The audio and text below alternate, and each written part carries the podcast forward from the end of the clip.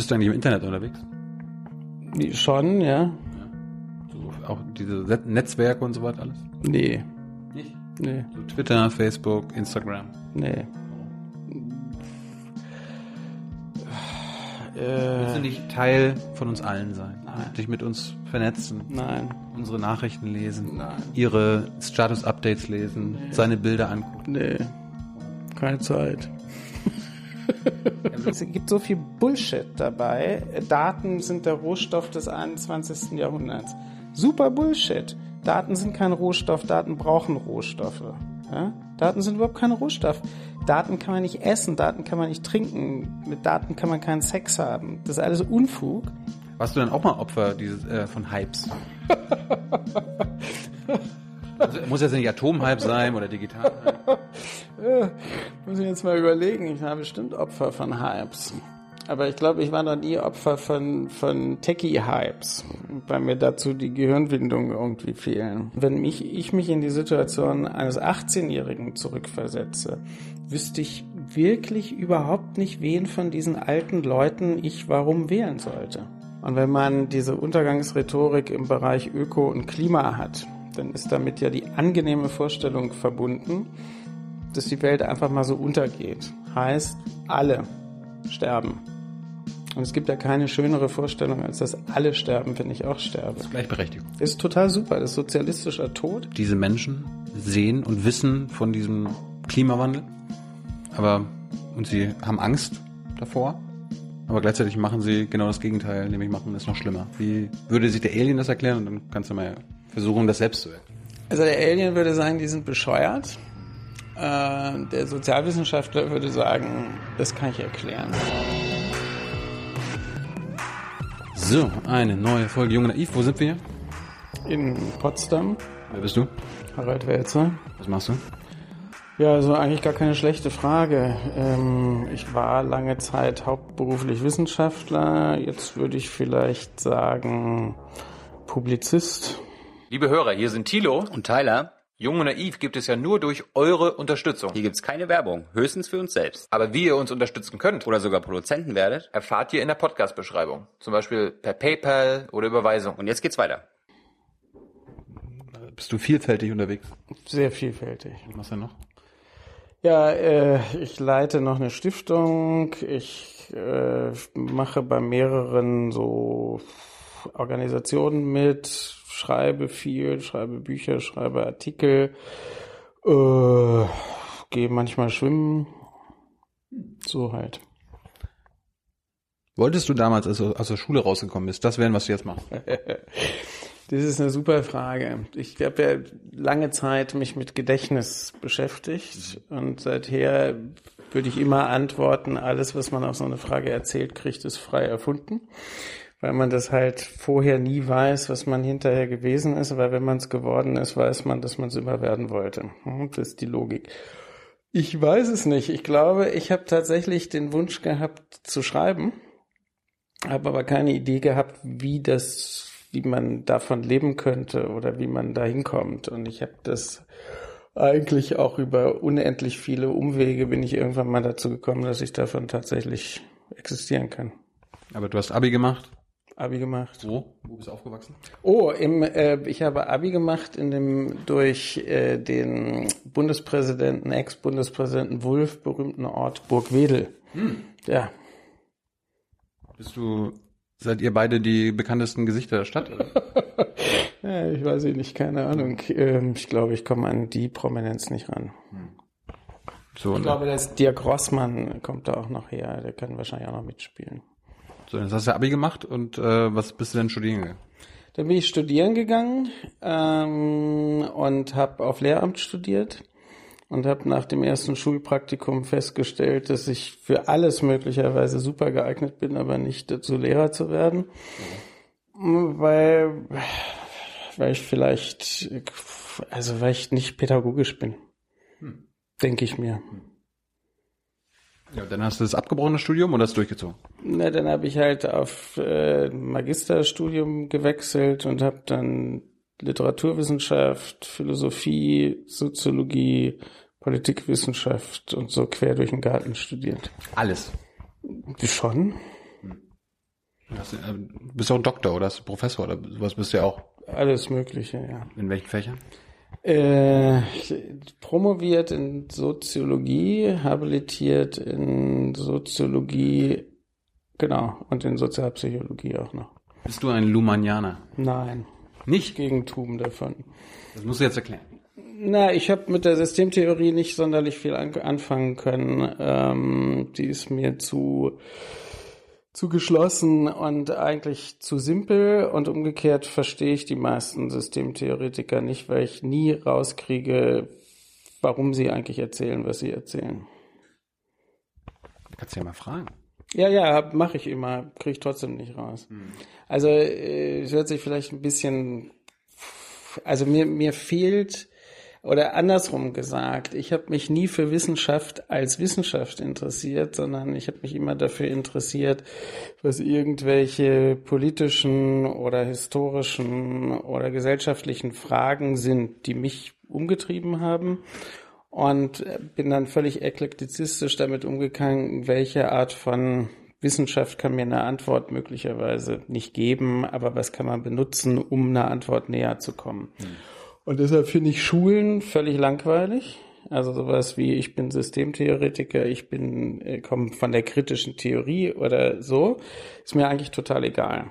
Und bei Schulenvertretern ist es aber eben gar nicht egal, sondern dann buchstabiert man das runter und so. Und um da auf die Frage zurückzukommen, bei den Systemtheoretikern verstehe ich es meistens nicht, was es soll. Als du mit 18 zum ersten Mal äh, wählen konntest, bist du wählen gegangen. Klar, Wen hast du da gewählt? SPD. Und? Ja, war damals, würde ich, wenn, also jetzt würde man nostalgisch fast werden, aber das war damals Willy Brandt, äh, war die Frage mit Öffnung der Hochschulen, ähm, Abbau von Bildungsungleichheit war für mich ein total relevantes Thema. Und das war einfach so eine Stimmung, wo, wo ich glaube, auch selbst als 18-Jähriger das Gefühl deutlich da war, da ist Politik irgendwie mit einem selber äh, irgendwie engagiert oder man engagiert sich mit etwas, was man selber gut finden könnte. Also kein abstrakter Apparat, keine entfernte Welt, äh, sondern irgendetwas sehr Konkretes, was aber runterzubrechen war auf eigene Lebensverhältnisse oder die von anderen Menschen. Also schon ein Gefühl von, das ist richtig, die zu wählen, äh, macht Sinn und etwas anderes zu wählen würde gar keinen Sinn machen. Hast du das Gefühl heute auch noch? Nee. Nee.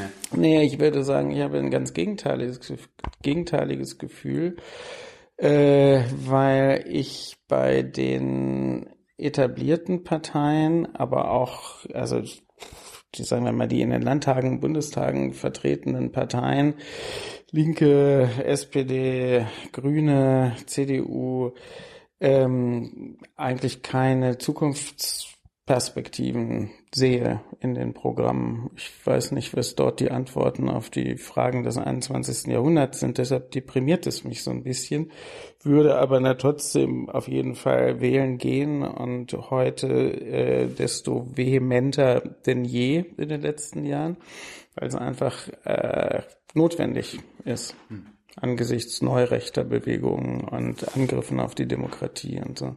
Zur Zukunft kommen wir später. Äh, wann hast du denn zum ersten Mal nicht mehr gewählt? Ich habe noch nie nicht gewählt. Nee? Nee. Ich hatte mal bei Precht irgendwie gesehen, dass du da angekündigt hast, dass du 2013 nicht wählen gehst. Ja, habe ich ja auch angekündigt, äh, dich nicht dran gehalten. äh, mich nicht dran gehalten und zwar deswegen, das war ja, das war ja so ein Spiegel-Essay und der hieß Das Ende des kleineren Übels. Und es hatte eigentlich damals genau die Argumentation, dass ich eigentlich nicht sehe, wie man mit diesem Programm in irgendeiner Weise Thematiken, die fürs 21. Jahrhundert relevant sind, in irgendeiner Weise in die eigene Parteiprogrammatik äh, äh, irgendwie einbaut. Wo will man hin? Ja, was ich sehe, und das sehe ich leider heute noch, sind im Grunde genommen die, wenn es hochkommt, leicht modifizierten Antworten auf äh, Probleme, die es in der Vergangenheit schon gegeben hat, aber nicht auf Herausforderungen, wie wir sie jetzt haben. Und das finde ich sehr bedauerlich äh, und hochproblematisch und hat unter anderem ja auch dazu geführt, dass es eine Form eben überhaupt nicht von Politikverdrossenheit, aber von Parteienverdrossenheit äh, sich etabliert hat. Und wenn mich, ich mich in die Situation eines 18-Jährigen zurückversetze, wüsste ich wirklich überhaupt nicht, wen von diesen alten Leuten ich warum wählen sollte. Ich finde es super, dass die das tun. Ich finde es auch super, dass die allermeisten jungen Leute äh, eine, eine, eine ähm, emphatische Beziehung zur Demokratie haben und dass die das super finden. Aber ich habe das Gefühl, die machen es trotzdem, obwohl eigentlich sozusagen das Angebot e-, eher dazu angetan ist, ihnen das auszureden. Was hat sich denn äh, verändert zwischen dem Angebot von Willy Brandt und dem, was jetzt im Namen von Martin Schulz gemacht wird? Na, nehmen wir doch mal äh, so, ein, so eine Zeit, wo soziale Ungleichheit sehr ausgeprägt gewesen ist, wo konservative Strömungen, auch was irgendwie Geisteshaltung angeht, weitaus ausgeprägter gewesen sind als heute, wo Fragen von Ökologie im Grunde überhaupt keine Rolle gespielt haben, wo aber äh, so etwas wie mehr Partizipation an Bildung, mehr Aufstiegschancen, ein, eine sozusagen nivelliertere Kerngesellschaft und mehr Demokratie, Kernthemen der Sozialdemokratie gewesen sind. So. Öko hatten sie überhaupt nicht drauf, haben sie bis heute nicht, aber war vielleicht zu der Zeit, wäre es vielleicht eine Überforderung gewesen. Aber äh, wo man, wo man im Grunde genommen, wenn man es jetzt schlagwortartig formulieren würde, sagen würde, diese Gesellschaft ist noch nicht so, wie, wie, wie sie sein könnte. Und wir möchten gerne weiter daran arbeiten, dass sie besser wird im Sinne ja eben von sozialer Gerechtigkeit, vielleicht auch Weltläufigkeit äh, und so etwas. Das finde ich schon eine faszinierende Geschichte. Also wo, wo so etwas ist, wo, wo man wirklich das Gefühl hat, wir könnten noch ganz anders sein. Es könnte noch wesentlich, in vielen Belangen wesentlich besser sein, aber nicht in einem quantitativen Sinne noch mehr Wohlstand, noch mehr Knete, noch mehr Plunder, den man kaufen kann, noch mehr Reisen, die man machen kann, sondern sozusagen substanziell, worum geht es? Es geht um Teilhabe, es geht um Bildung, es geht um mehr Gerechtigkeit. Super Sache super Sache und das eben vor dem Hintergrund, sagen wir mal, einer, einer Ära Adenauer, die noch nicht so lange zurückliegt. Die habe ich jetzt bewusst nicht wahrgenommen, aber sagen wir mal, eine Art konservative Republik habe ich sehr wohl wahrgenommen.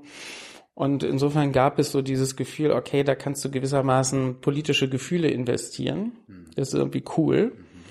Und äh, ja, von daher, und, und ich würde das heute schwer feststellen können bei meinen Studis oder sowas, dass es da etwas gäbe innerhalb der der äh, im Parlament vertretenen Parteien, wo die sagen würden, da kann ich politische Gefühle investieren.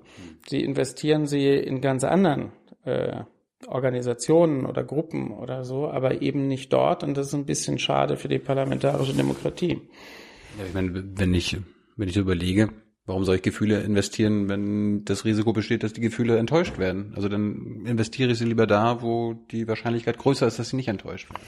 Äh, mir ist das auch plausibel. Ich sage ja, ich würde es wahrscheinlich ganz genauso machen. Aber ich finde es natürlich von der Idee äh, der Demokratie her äh, geradezu tragisch, dass im Grunde genommen betriebsförmig Attraktivität immer weiter absinkt und gleichzeitig aber der Laden insgesamt noch so gut zu funktionieren scheint, dass auch junge Menschen sehr stark Politik interessiert sind. Hm. Nur sie Wege suchen jenseits des Betriebes, um sich politisch in irgendeiner Weise zu engagieren. Ist unser Laden denn eine Demokratie? Ja. Ja. ja. Warum? Naja, warum? Äh, weil wir ein Grundgesetz haben, was das sicherstellt. Ja, aber irgendwie die DDR hieß auch Deutsche Demokratische Republik, die hat, hat sich auch kein, hat aber kein Grundgesetz gehabt. Ja. Nee, es, ich meine das Ganze ernst. Hm. Äh, ich glaube, dass von den grundsätzlichen Verfahren her äh, Demokratie schon realisiert ist. Also immerhin gibt es Wahlen, die funktionieren. Es gibt äh, eine hinreichende Transparenz, dass da nicht zu viel Korruption stattfindet. Es gibt sehr viele Schwachstellen. Lobbyismus und dergleichen oder eben sowas wie Parteiräson und ähm, äh, völlig kalkulierbare Abstimmungsstrategien und sonst was. Das ist alles nicht so ähm, super demokratisch. Aber grundsätzlich ist das hier eine demokratische Ordnung, in der wir leben und das ist natürlich unbedingt erhaltenswert. Müssen wir sie besser machen? Auf jeden Fall müssen wir sie besser machen. Hast du Vorschläge? Naja, ich würde mal sagen, was dafür erforderlich ist, und jetzt, jetzt mache ich kein Politiker-Bashing, weil die sind so gut oder schlecht wie die Bürgergesellschaft, die ihnen den Auftrag gibt. Ja. So nach dem Motto, wir bekommen die, die wir verdienen. Ja, natürlich. Und wenn man, wenn man eine jahrzehntelang lange Steigerung von passiver Haltung und sozusagen der Verwechslung von dem, was in Talkshows passiert, mit Demokratie oder Politik feststellen muss, dann ist es klar, dass es ein sich verselbstständigt also ein, ein scheinbar verselbstständigter Politikbetrieb sich entwickelt, der mit den Leuten scheinbar nichts zu tun hat. Das ist ja das große Defizit, das die allermeisten Leute empfinden. Naja, die da machen, sagen, wie die aussehen, worüber die reden oder so, da kann ich keine Verbindung herstellen. Aber die Verbindung stellen sie ja auch nicht her. Das ist ja der Witz. Ja? Also wir haben ja keine also die Leute haben es demonstrieren zum Beispiel verlernt. Äh, die Leute haben verlernt, dass es eigentlich auf sie ankommt in der Demokratie. Es hat sich so aus der, aus der Praxis, mit der Praxis, aus dem Bewusstsein so rausgeschlichen. Und insofern ist es eigentlich, also bevor man Politiker-Bashing macht, sollte man lieber Zivilgesellschafts-Bashing machen, weil die ist halt sehr inaktiv geworden. Kannst du da die Gründe uns nennen? Viele Gründe. Also dieser, dieser vermeintliche Sieg äh, der Geschichte, also des Kapitalismus hat gesiegt äh, 1989, war eine wahnsinnig, also wichtiges Ereignis für Entpolitisierung. Ja, äh, übrigens auch an den Universitäten. Äh, wäre mein lohnendes Forschungsprojekt, die Vorlesungsverzeichnisse 1989, 1990, 1991 in allen sozialwissenschaftlichen Studienorten miteinander zu vergleichen oder vielleicht noch besser 88, 89 und dann 90, 91 oder so. Und dann würde man einen unglaublichen Shift von Marx zu Max Weber feststellen. Und etwas später würde man dann feststellen, dass die Themen immer exotischer und esoterischer werden äh, weil irgendwie diejenigen, die sich selber für Deutungselite gehalten haben, natürlich schwer gekränkt gewesen sind, dass die Geschichte was ganz anderes gemacht hat, als sie erwartet haben. Ja, ist ja auch blöd. Ja, äh, und dass dementsprechend auch, jetzt gibt es ja eine Marx-Renaissance, aber sagen wir mal für 25 Jahre alle diese klassischen Themen Marx, Sozialismus, andere sozialistische Theoretiker und sowas, das ist völlig obsolet gewesen. Hat keiner mehr angefasst. Ja. Ich meine, wenn der Kapitalismus gewonnen hat, wozu sich noch mit den Verlierern beschäftigen? Ja, wenn man jetzt zum Beispiel ähm, Norbert Elias als Soziologen schätzen würde, dann würde man sagen, pff, was sind 25 Jahre oder was sind 50 Jahre? Ich kann Gesellschaften nur verstehen, wenn ich lange Betrachtungszeiträume habe und dann habe ich mal so einen Einbruch 1989, Welt sortiert sich neu, aber welche Züge ziehen sich durch? Und siehe da, es war ja doch nicht das Ende der Geschichte. War es ja irgendwie nicht. Außerdem ist es immer scheiße, wenn man meint, man ist auf der Seite der Sieger und triumphiert schon, ohne zu gucken, was denn eigentlich vielleicht die anderen machen. Werden wir das Ende der Geschichte erleben? Nö. Ich sehe kein Ende der Geschichte der, der menschlichen Lebensform. Du hast keine Angst, dass die Atombomben irgendwann mal explodieren? Oder der Klimawandel uns alle zerstört? Oder das menschliche Leben auf der Erde unmöglich macht? Nee. Nee? Nee. Äh, ich würde, also jetzt kommt sozusagen die Zyniker. Warnlampe. Äh, ich glaube überhaupt nicht, dass die menschliche Lebensform als Lebensform, sagen wir mal, in den nächsten paar zehntausend Jahren vollkommen verschwindet. Aber es gibt Entwicklungen, die werden Auswirkungen auf die Überlebensbedingungen von sehr vielen Menschen haben. Insofern ist die Frage, äh, wie viel bleiben dann übrig? Oder andersrum gesagt, äh, das ist ja eine beliebte Figur vom Weltuntergang, von der Apokalypse, meinetwegen auch durch den Klimawandel oder durch die Atombombe oder sonst was zu sprechen. Und wenn man diese Untergangsrhetorik im Bereich Öko und Klima hat, dann ist damit ja die angenehme Vorstellung verbunden, dass die Welt einfach mal so untergeht. Heißt, alle sterben. Und es gibt ja keine schönere Vorstellung, als dass alle sterben, wenn ich auch sterbe. Das ist Gleichberechtigung. Das ist total super. Das ist sozialistischer Tod. Und ich finde ja, dass die größte Kränkung beim Sterben ist ja, ich bin weg, alle anderen sind noch da. So, und deshalb ist diese, diese kollektive Apokalypse so unheimlich attraktiv, stimmt aber nicht. Weil wenn wir ökologische Folgen von äh, ja, unserer Art zu produzieren und zu wirtschaften sehen, dann finden ja Untergangsprozesse von bestimmten Teilen der Menschen schon jetzt statt, während in unseren äh, Ländern es ganz prächtig weitergeht. Das heißt, wir haben eine ganz unterschiedliche Verteilung der apokalyptischen Wirkungen. Und die Rhetorik von der Apokalypse und dem Untergang verdeckt das ja auch ganz wunderbar. Ne, und tut ja so, deshalb auch diese Begriffe, man hat ein Menschheitsproblem, man tut einfach so, als seien alle gleichermaßen davon betroffen, was überhaupt nicht stimmt. Aber gibt es die Menschheit an sich? Nö. Auch nicht. Nee. Weil es Menschen gibt, äh, aber nicht eine Menschheit, äh, ein, ein Kollektiv, was in irgendeiner Weise ein gemeinsames Interesse hätte oder eine gemeinsame Zielvorstellung oder ein gemeinsames Wertesystem oder so Weltgemeinschaft und so diese ganzen Worte völlig inexistent. Du hättest auch nicht so von den Vereinten Nationen und so weiter, Weltregierung. Politische Organisation äh, auf einem sinnvollen Weg, leider im Moment sehr erfolglos, aber die Idee ist ja gewesen, also etwas wie ein, ein transstaatliches Politikmonopol zu etablieren. Also eine politische Einheit, die oberhalb der Staaten äh, sich organisiert. Das scheint das Schwierigste überhaupt zu sein, sowas zu haben. Als Idee ganz großartig. Noch viel großartiger wäre ein Gewaltmonopol, was ober, oberhalb der Nationalstaaten äh, äh, angesiedelt wäre. Aber ist völlig, völlig out of sight. Aber out of sight, ich wollte mal ein bisschen noch höher gehen. Noch höher, okay, machen wir es mal ein bisschen größer. Ja. Angenommen, du wärst Harald der Alien. Ich habe da manchmal so schon das Gefühl. Kommst, äh, kommst du denn in die Erde und beobachtest es jetzt irgendwie ein paar Jahre, ja? also ohne dass dich einmischt. Wie würdest du denn die, nicht Menschheit, aber die, das Leben der Menschen oder der Lebewesen auf der Erde beschreiben? Was ist der Ist-Zustand? Verwirrend. Äh, also muss man ja holzschnittartig machen. Also das machen, wie du willst.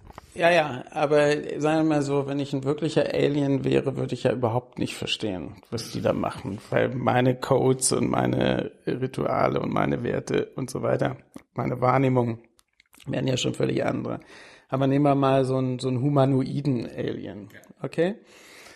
Äh, dann würde, würde dieser humanoide Alien würde sagen, viele Sachen ziemlich gut ja, also zumindest in reichen Ländern. Leute, wenn sie krank werden, haben sie eine gute Chance, medizinisch versorgt zu werden, womöglich gar geheilt zu werden. Sie werden 89 Jahre alt wie Chomsky oder 95 wie Helmut Schmidt oder so etwas, irgendwie ganz dufte. Äh, sie hungern nicht, sie können sich bewegen, sie können sich frei bewegen, sie werden nicht eingesperrt, wenn sie keine Verbrechen begehen oder so. Eigentlich ganz dufte. Das ist irgendwie ganz cool. Äh, der humanoide Alien wäre hochgradig irritiert über verschiedenste Erscheinungsformen, die man im Alltag so pflegt. Zum Beispiel würde er, glaube ich, lange, lange Gespräche mit all seinen Kollegen brauchen, um zu verstehen, was ein Stadtgeländewagen ist. Mhm. Und ich glaube, sie würden zu keiner Lösung kommen, warum Menschen so etwas haben. Äh, sie würden große Schwierigkeiten haben, wenn sie vergleichen, was Gegenstand von Diskussionen und Büchern und sowas ist und was Alltagspraxis ist. Sie würden überhaupt nicht verstehen, wieso sie pausenlos über den Klimawandel reden, aber alles tun, damit das Problem immer größer wird. So. Spannend machen.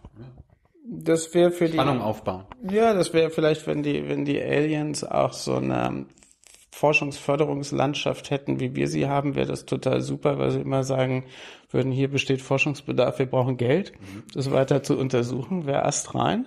Und insofern könnten sie sich eigentlich auch entalienisieren und dann mit ganz normalen deutschen Professorinnen und Professoren gemeinsame Forschungsprojekte machen, zum Beispiel zu der Frage, wie kommt man vom Wissen zum Handeln oder so.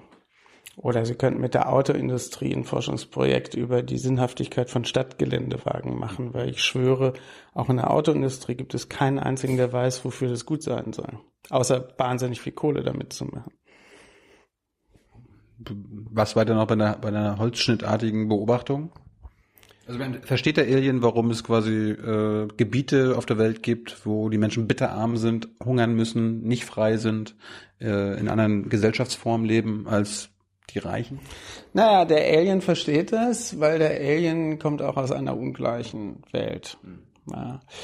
Was der Alien nicht versteht, ist, worin die Attraktivität liegt, dass alles auf der Welt immer gleicher wird.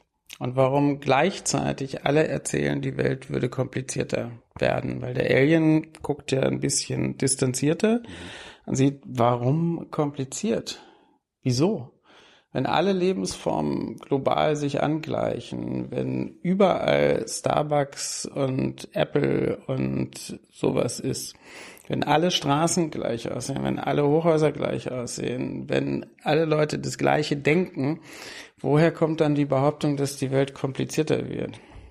Sagt der Alien, die wird total viel einfacher. Der blättert Geschichtsbücher durch oder guckt sich alte Filme an und sagt, das ist ja vor 20 Jahren war es ja noch komplizierter. Jetzt ist es ja schon wieder einfacher geworden.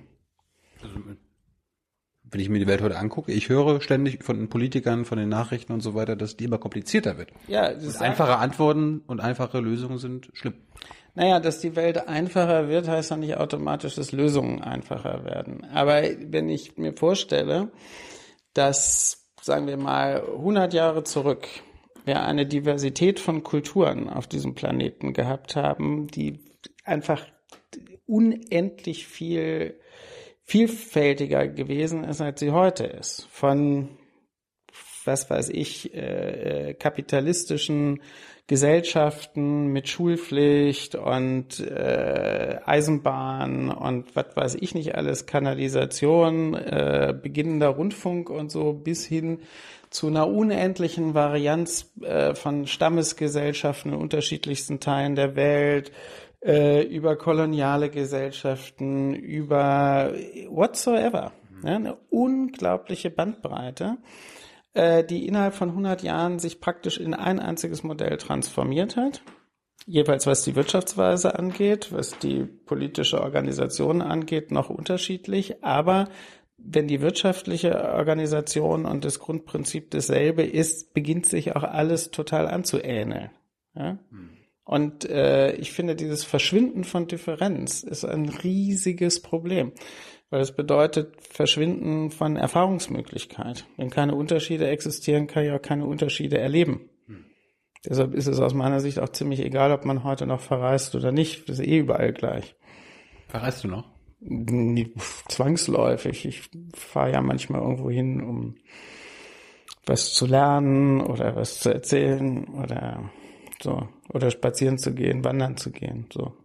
Wie würde sich der Alien erklären, wie du es ja gerade gesagt hast, ähm, diese Menschen sehen und wissen von diesem Klimawandel, aber und sie haben Angst davor aber gleichzeitig machen sie genau das Gegenteil, nämlich machen es noch schlimmer. Wie würde sich der Alien das erklären? Und dann kannst du mal versuchen, das selbst zu erklären. Also der Alien würde sagen, die sind bescheuert. Mhm. Äh, der Sozialwissenschaftler würde sagen, das kann ich erklären.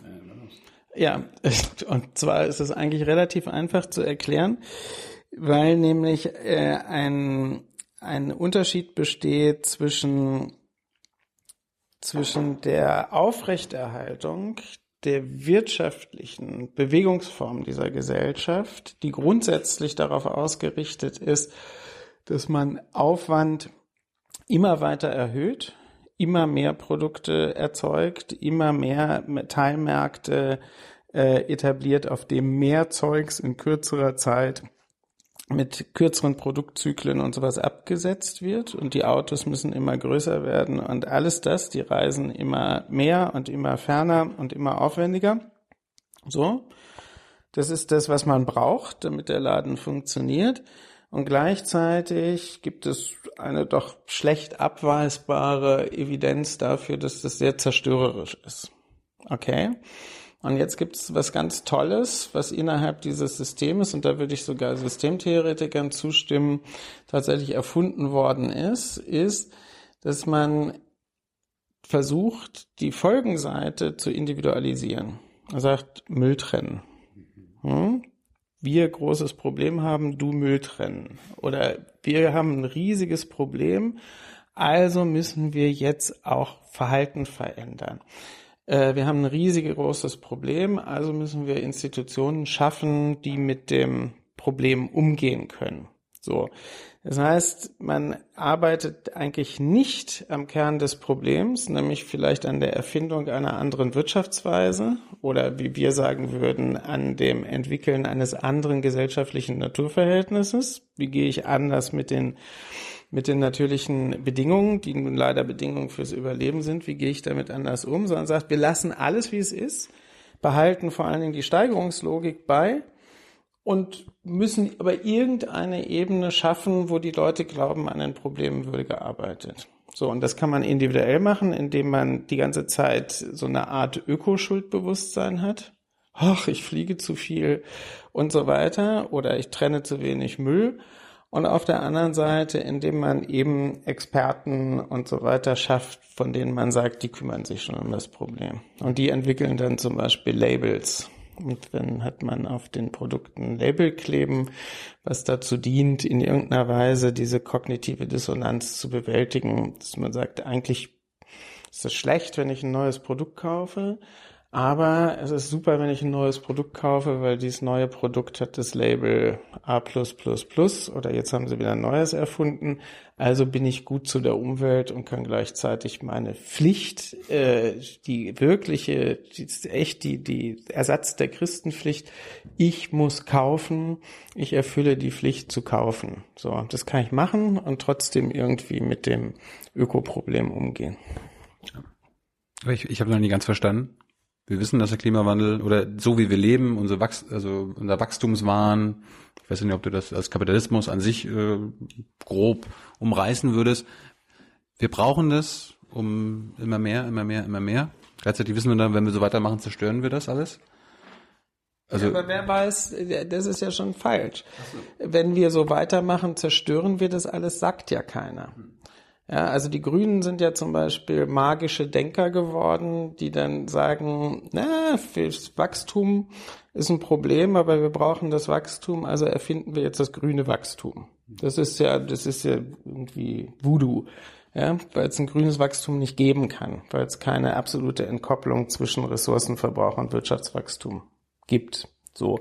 Aber das machen sie. Und in dem Sinne sind sie symptomatisch für das, was alle anderen auch machen indem man immer sagt, man kriegt das Problem in den Griff, ohne irgendwie das Grundprinzip zu verändern. So, und das Grundprinzip ist expansiv und ich würde sagen, das muss reduktiv sein. Bitte so wenig Fremdwörter wie, wie möglich für unser Jungen. Expansiv. Also ausbreiten. Ja, reduktiv einschränken. Okay?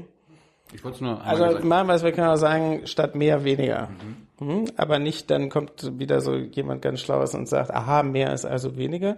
Dann sage ich, nee, stimmt nicht, weniger ist weniger. Äh, es geht tatsächlich darum, und das kann man, wenn man in so einer reichen Gesellschaft leben darf, kann man auch ernsthaft drüber diskutieren, dass von vielen Dingen weniger zu haben, wäre keine Einschränkung von Lebensqualität. Aber würde solchen Themen wie Klimawandel und so weiter viel gerechter werden, als irgendwie zusätzlich noch Labels auf irgendwas zu pappen. So einfach. Das ist total einfach. Das ist super einfach. Weniger Autos machen weniger Ressourcenaufwand, brauchen weniger Energie und nerven weniger rum. Aber weniger Autos würde auch bedeuten, dass wir dann weniger Arbeitsplätze haben. Du willst doch, das kannst du doch nicht fordern. Die Leute wollen alle Arbeit. Ich habe letztens gerade mit Sarah Wagenknecht geredet, die lehnt ja das bedingungslose Grundeinkommen ab, weil die Leute sonst zu faul sind, nicht mehr arbeiten gehen. Sagt Sarah Wagenknecht? Also ich weiß ja, dass sie viele dumme Sachen sagt, aber so extrem? Ja. Okay. Also ich bin ein großer Fan des bedingungslosen Grundeinkommens ähm, aus ganz verschiedenen Gründen. Das wäre aber jetzt eigentlich gar nicht so direkt das Thema. Das Thema wäre ja, wenn wir keine Autos mehr haben, verlieren wir die Arbeitsplätze in der Autoindustrie. Richtig?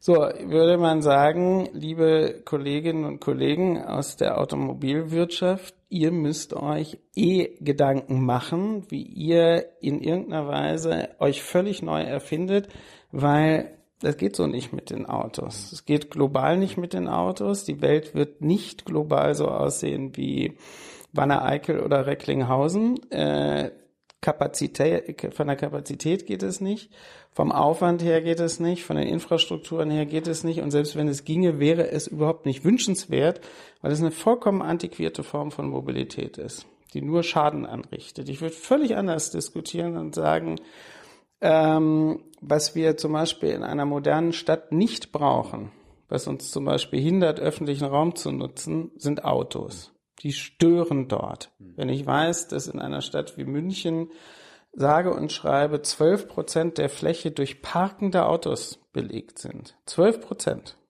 Ja, und wir auf der anderen Seite über Wohnungsmangel, steigende Preise, Verkehrsunfälle, Smog, Feinstaub und sonst was riesige Diskussionen haben. Da muss ich einfach mal sagen, äh, wollen wir die nicht einfach alle raustun, diese Autos? Und übrigens machen die, brauchen die 12 Prozent, wenn sie stehen. Wenn sie fahren, vervielfacht sich der Raumbedarf. Und ich finde es zum Beispiel interessant, mal ganz anders darüber nachzudenken. Und da kommen wir auf das Thema Politik zurück. Was brauche ich eigentlich für eine, ein politisches Gemeinwesen im 21. Jahrhundert? Brauche ich vielleicht Orte, an denen man sich treffen kann? Ich brauche brauch vielleicht sowas wie analoge Begegnung. Ich Ich wollte gerade sagen Facebook oder sowas. naja, nee, eben genau nicht. Das ist ja kein Ersatz. Was man übrigens bei jedem Aufstand sieht, die Leute versammeln sich auf Plätzen und nicht im Netz. Ja. Äh, man braucht es auch als, als Gemeinschaftsbildung, als Selbstvergewisserung und so. Aber selbst wenn man jetzt gar nicht an irgendwas Eruptives denkt, sondern einfach denkt, was, was wollen wir eigentlich für eine Gesellschaft haben, dann würde ich sagen, wir brauchen eine Gesellschaft, in der die Freiheitsspielräume größer sind, als sie heute sind in der Teilhabemöglichkeiten größer sind, als sie heute sind und in dem Belästigung geringer ist, als sie heute ist. Und dann würde ich sagen, okay, dann brauche ich eine Stadt, die Raum für öffentliche Begegnung hat, die sozusagen Gegenstand von politischer Debatte werden kann, die Gegenstand von zwangloser Begegnung sein kann und so. Also denke ich Stadt anders. Raus mit diesem ganzen hinderlichen Zeugs möchte irgendwie keinen störenden Lärm haben, ich möchte keine störenden Blechdinger haben, die da irgendwie rumstehen, sondern ich möchte Straßen haben, auf denen man laufen kann, Plätze, auf denen man sitzen kann, aber nicht nur, weil es einfach viel schöner ist, sondern weil man dann plötzlich Orte der Kommunikation hat. Den Lärm höre ich gar nicht mehr. Den habe ich jetzt, den, den, den blende, ich- blende ich aus. Also ist gar nicht so schlimm. Klar, würde aber irgendwann, so ein Physiologe würde sofort sagen, glauben Sie nur, dass Sie das ignorieren. In Wirklichkeit sind Sie innerlich total zerstört. Vielleicht. Ja. Äh, aber wenn du mir mein Auto nimmst oder ich mein, ich mein Auto äh, sein lassen soll, dann nimmst du mir auch meine Freiheit, weil durch mein Auto bin ich doch frei und kann machen, was ich will und hinfahren, wo ich will. Besonders wenn man den zitierten Stadtgeländewagen fährt, der so groß ist, dass man den einfach nicht los wird, weil er in kein Parkhaus mehr passt.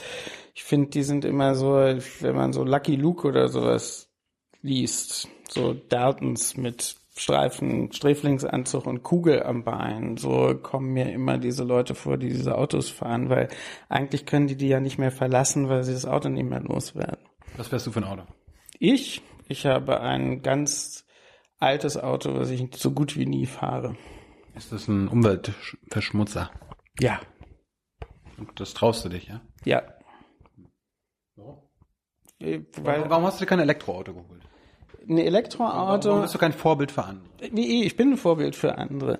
Wenn ich ein Elektroauto fahren würde, wäre ich, glaube ich, keins, weil der Ressourcenaufwand zur Herstellung eines Elektroautos mir viel zu groß ist. Mein Auto ist 25 Jahre alt, das ist vor 25 Jahren mal produziert worden. Ähm, und ich glaube, käme, in, wenn man alles einrechnet von der Ökobilanz heute wesentlich besser weg als ein Elektroauto. Hast, du hast ja Glück gehabt, dass quasi dein Auto vor 25 Jahren noch so lange hält, weil die, die meisten Autos heutzutage, die man kauft, halten ja wahrscheinlich gar nicht mehr so lange. Genau. Würde auch so gar nicht mehr hergestellt werden. Bist du eigentlich im Internet unterwegs? Schon, ja? So, auch diese Netzwerke und so weiter alles? Nee, Nicht. nee, So Twitter, Facebook, Instagram. nee. Willst Äh, du nicht Teil von uns allen sein? Nein. Dich mit uns vernetzen, nein, unsere Nachrichten lesen, Nein. ihre Status-Updates lesen, seine Bilder angucken. nee. Keine Zeit. Ja, du, du willst doch bestimmt von deinen Mitmenschen was erfahren. Ja, aber das, was ich von meinen Mitmenschen erfahren möchte, kann ich ja auch direkt erfragen, oder? Also, wie geht's dir jetzt zum Beispiel? Ganz gut. Okay. Fein. Finde ich gut. Ja, aber macht das ist doch kein Unterschied, ob du mich jetzt fragst oder ich, du das liest. Oder kannst mir, kannst mir auch eine Nachricht schreiben. aber zum Beispiel würde ich dir ja nie eine Nachricht schreiben, wenn ich dich nicht kennen würde.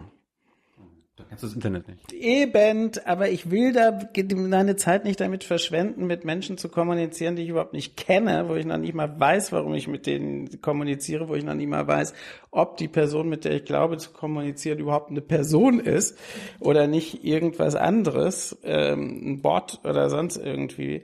Und tatsächlich, mir geht es total auf den Senkel. Ich halte es für konterrevolutionär und ich glaube, dass ich keine Zeit habe, mich mit so einer Form von Kommunikation zuschütten zu lassen. Hast du das von Anfang an so gedacht oder hast du das irgendwann mal ausprobiert? Ja, ich habe noch war noch nie äh, bei so einem sozialen Netzwerk. Nee. Aber hast wenigstens eine E-Mail-Adresse. Ich habe echt eine E-Mail-Adresse. Ja. Ich kriege auch gar nicht so viel E-Mails, wie man glauben sollte. Ich, wahrscheinlich, weil ich völlig antisozial in der Hinsicht bin. Und die Leute denken, der antwortet sowieso nicht und so. Äh, du hast mal davon gesprochen. Völlig verzweifelt, äh, kommt nicht mehr weiter, fassungslos. Nee, ich meine, das ist ja selten. Das, du bist ja eine seltene Spezies. Also, so muss man das ja auch machen. Die, die werden wieder mehr. Meinst du? Ja. Weil Leute, also jüngere Menschen, das realisieren, dass das nichts bringt? Oder? Naja, das ist halt einfach wirklich einen okkupiert. Also alles, was an, an Freiheitszeit und Gemeinschaftsgewinn damit versprochen wurde, realisiert sich ja überhaupt nicht. Und ich glaube, es wird halt tatsächlich, es lenkt, lenkt von unheimlich vielem ab und okkupiert das einfach. Also mein, ich sehe es halt immer, weil ich gehöre ja zu den Aliens. Ich sehe es halt immer, dass im, zum Beispiel in öffentlichen Situationen kaum Zufallskommunikation stattfindet, man schon gar niemand kennenlernt oder sonst was, weil zwischen die Menschen einfach immer diese Geräte jetzt geschaltet sind und jeder in jeder Situation sein Privatuniversum rausholt und sich streichelnderweise diesem Universum zuwendet, anstatt vielleicht zu sehen, dass das Glück seines Lebens gerade vor ihm sitzt, aber das Glück seines Lebens macht genau das Gleiche und äh, scrollt irgendwelche bekackten Nachrichten, die sowieso nicht interessieren. Aber es gibt Menschen, die das Glück ihres Lebens auf Tinder finden, die einen Menschen da finden, den sie vorher noch nie gekannt haben, liken und dann. Geht die Post ab. Habe ich gehört. Ja, mag so sein. Äh, ist vielleicht nicht so meins. Aber gibt es, gibt es äh, Bewegungen oder Entwicklungen im Internet, die du förderlich findest für die Menschheit? Äh, Menschheit gibt's da nicht, aber für die Welt, die Menschen. Oh, jetzt musst du aber überlegen. Ja, ich muss überlegen, weil die, die, ich will ja nicht so trivial sein, dass ich sage, das ist alles nur einseitig äh, scheiße. Ich würde sagen, es gibt viele Assoziationsmöglichkeiten, die durch diese Form von Kommunikation entstehen. Auch was wir bei Futur 2 machen oder jetzt bei der Initiative Offene Gesellschaft wäre ohne Internet überhaupt nicht denkbar. Äh, wissenschaftliche Kommunikation ist ohne Internet auch nicht denkbar, ist aber noch was anderes, als wenn ich jetzt über all die Möglichkeiten, die ich mit einem Smartphone habe und direkt was weiß ich, da in Kontakt treten und Facebook und so. Also ich bin da gespalten, was das angeht. Ich bin weit davon entfernt, das generell zu verteufeln. Ich würde immer sagen, eine Technologie äh, ist immer so gut oder schlecht wie die Kultur, in der sie angewendet wird. Und da wir, äh, Entschuldigung, eine expansive Kultur haben, also eine solche, die Aufwand immer weiter erhöht, wirkt die ganze Digitalisierung als perfekter Beschleuniger von permanenter Aufwandserhöhung. Und das finde ich ätzend. Und es wirkt meines Erachtens nach entmündigend, weil die Menschen ständig mit etwas beschäftigt sind, von dem sie gar nicht wissen, ob es sie was angeht oder nicht. Ja, besser so, als ob wenn sie auf der Straße stunk machen. Warum? Ja, dann, dann beeinträchtigen sie andere Menschen. So langweilen sie sich halt nur selbst. Das weiß ich gar nicht. Ich meine, es wäre die Frage, was es bedeutet, auf der Straße Stuck zu machen. Keine Ahnung, also irgendwie randalieren. Ja, aber wenn man zum Beispiel sowas hat wie den Parking Day, äh, wo Leute auf die Straße gehen und Parkraum anders nutzen, hm. dann ist das sicherlich von vielen ähm, Geländewagenfahrern als Stunk, äh, ja, zumal die ja nun infamerweise Parkplätze besetzen, obwohl das doch eigentlich für das gute Stück vorgesehen ist. Das ist ja Stunk. Finde ich aber total super. Und ich kann auch ein Parking Day nicht im Netz machen. Ich muss das dann vor Ort tatsächlich machen, sonst bringt der nichts. Hm. Und insofern, ich habe so gegen die Art von Stunk gar nichts einzuwenden. Äh, du benutzt viel ähm, Begriffe wie die Diktatur. Smarte Diktatur, Diktatur der Gegenwart. Was ist für dich Diktatur? Ja, Diktatur ist halt äh, Herrschaft über Menschen auszuüben, äh, ohne dass die Menschen dieser Herrschaft äh, zustimmen. Ja? Okay, und da sind wir bei der smarten Diktatur schon bei einem schwierigen Problem, weil die allermeisten stimmen ja dieser Herrschaft zu, indem sie die ganze Zeit das machen, was sie machen. AGBs liest jeder. Aber es ist halt nicht als Herrschaft definiert, sondern als Freiheitsgewinn definiert. Das ist halt ein wahnsinnig gutes Marketing. Und was ich zugeben muss, äh, offensichtlich ein wahnsinniges Faszinationsobjekt, äh, was dort erfunden worden ist, das iPhone, als sozusagen Mutter aller Smartphones. Und ich finde es ja immer so wie, ich habe keins, aber wenn ich die Leute so sehe, kommt mir das so vor wie Aladins Wunderlampe, ja? weil die hat man ja auch gestreichelt und dann sind alle Wünsche in Erfüllung gegangen und irgendwie machen diese Smartphones das ja auch. Hast du so ein Nokia noch, oder was? Ich habe hier, kann ich, nee, wo ist es denn? Äh, so, ein, so ein Sony Ericsson. So mit Wähltasten und so. Nee, das hat so, sogar schon ohne Kabel. Immerhin. Mhm. So, aber Dik Diktatur. Also Wähltasten? Ja, so mit so eins, zwei. Ja, ja, das hat so Tasten. Mhm. Kennen viele nicht mehr, aber das war so. So, so hat man früher SMS geschrieben. Da ich ja nun völlig antiquiert bin, hatte ich gleich noch die Wählscheibe äh, vor meinem so. inneren Auge. Also Wähltasten hat es, ja. Ist schon tastengesteuert. Aber was, was meinst du mit der Diktatur der, äh, der von Facebook und so? Kann man sich wahrscheinlich viel darunter vorstellen, aber was meinst du mit der Diktatur der Gegenwart?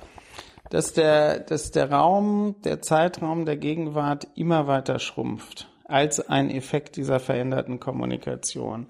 Also wenn ich zum Beispiel niemals in einem Warteraum bin oder in einem Zugabteil oder auf einem Flur, sondern sofort mein Privatuniversums Streichelgerät raushole und gucke, was passiert als nächstes, was passiert als übernächstes, was passiert als über, übernächstes. Und auf der anderen Seite dieses Universum dieser damit produzierten Daten eines ist, wo was nur aus Vergangenheit besteht, aus der niemals mehr was verschwindet, dann habe ich eine unglaubliche Menge an Vergangenheit und eine unglaubliche Menge an nächster Zukunft oder sowas, aber nicht eine visionäre Zukunft, sondern was wird als nächstes passieren. Und ich bin selber aber nie da. Nie da. Ja, also nicht anwesend. Ich habe ja in diesem Buch über die smarte Diktatur dieses Foto von einem Typen, der auf einem Segelboot sitzt und ein riesiger Wal kommt vorbei. Und der sitzt aber da und was weiß ich, macht gerade WhatsApp-Nachrichten oder irgendwie sowas, ja. Und das ist so symptomatisch. Oder wenn man in Konzerte geht, äh, dass die Leute ihr Smartphone hochhalten und dieses Smartphone das Konzert äh, hören lassen und anschauen lassen und selber irgendwas anderes tun.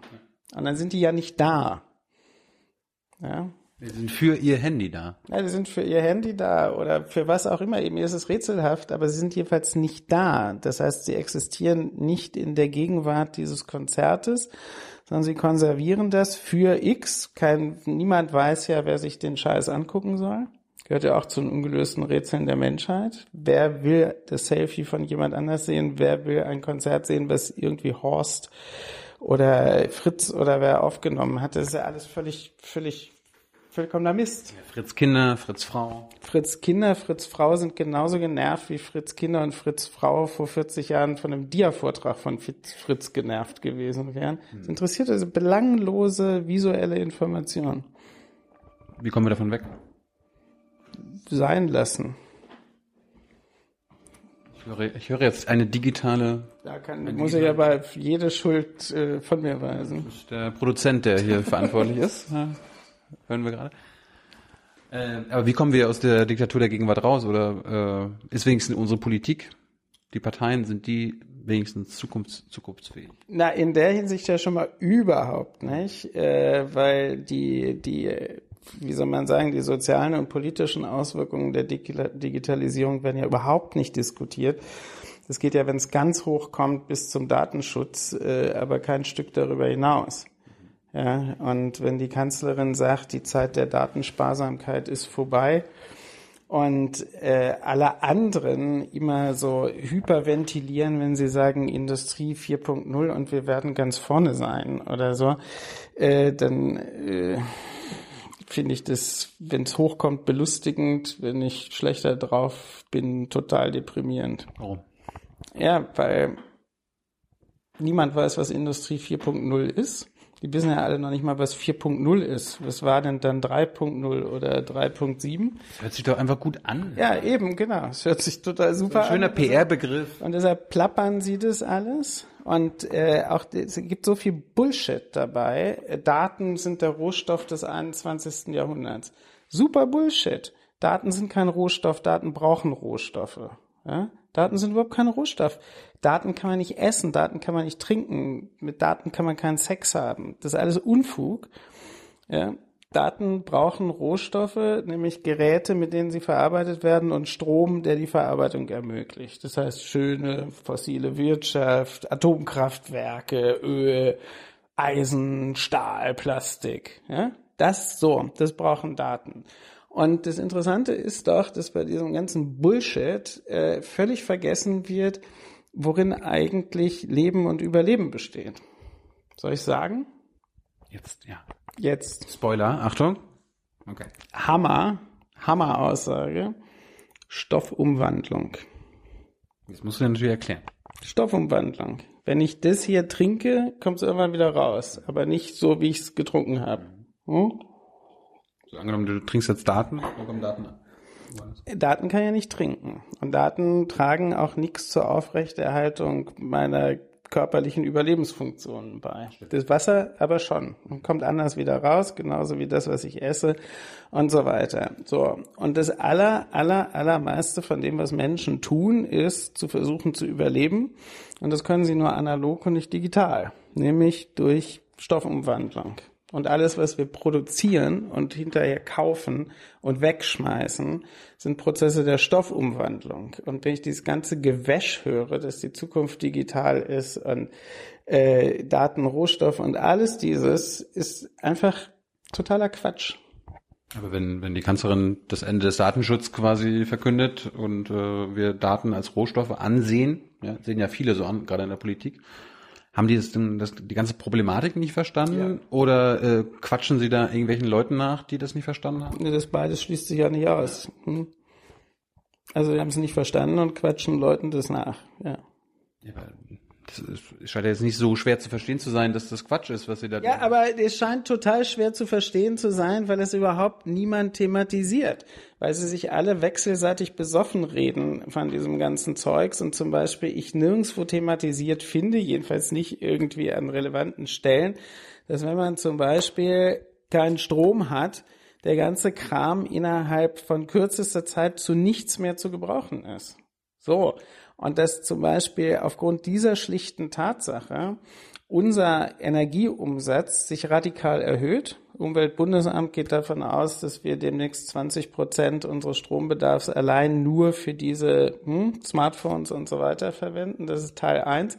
Teil zwei, dass alle diese Anwendungen, die man da hat, ja nicht nur Energieumsatz erhöhen, sondern gleichzeitig dafür da sind, dass immer mehr Dinge gekauft werden, erworben werden. Ja? Und dass sie von ihrer immanenten Funktionsweise ja einfach nur als Beschleuniger dieser ganzen Produktwelt wirken und insofern ökologisch die totale Katastrophe sind. Das ist ein absolutes Desaster. Und das ganze Marketing wird aber geglaubt, dass das Smart Home irgendwie die große Rettung vor dem Klimawandel wäre, genauso wie das smarte Auto oder sonst was. Und das Ganze ist so absurd, dass, hm, kommen wir auf das von vorhin zurück, dass jeder Alien sofort sagen würde, ihr habt doch den totalen Hammer. Und die haben auch alle einen totalen Hammer, aber das ist wie bei jedem Hype, dass man sich wechselseitig besoffen redet. Ich glaube, historisch betrachtet ist die letzte Phase, wo die Leute sich wegen der Te Technologie genauso besoffen geredet haben, war die Atomtechnik. Okay. Ja, 50er Jahre, 60er Jahre, wunderbar. Alle glauben, alle Probleme der Erde, Ernährung, äh, Landwirtschaft, industrielle Anwendungen, alles Atom. Atom löst alle Probleme, macht die Kotlets größer, weil die Kühe größer werden auf den beheizten Wiesen und so weiter und so weiter. Muss man alles nachlesen. Total geil. Der gleiche Kram, Wahnsinn. Es werden Ministerien etabliert dafür. Es werden riesige technische Utopien entwickelt. Und alle glauben das. Alle glauben das. Dann gesagt das, war, das war damals so, ja? Das war damals so. Also gerade hat ja hier Kollege, ähm, wie heißt er denn, der Bielefelder Historiker Radkau, hat er gerade eine Geschichte der Zukunft geschrieben. Super interessantes Buch und da ist er genau auch auf diesen Punkt gekommen, diese Euphorie, die mit der Nutzung der Atomenergie verbunden war. Und das ist wirklich so ein Ding. Es gab Fernsehserien, die hießen Mein Freund das Atom ja, im Kinderfernsehen und so. Ja. Atom richtig geil, genauso wie heute Digi richtig geil, löst alle Probleme, wird alle Krankheiten abschaffen und so. Und das ist irgendwie, ja, es ist, es ist eigentlich,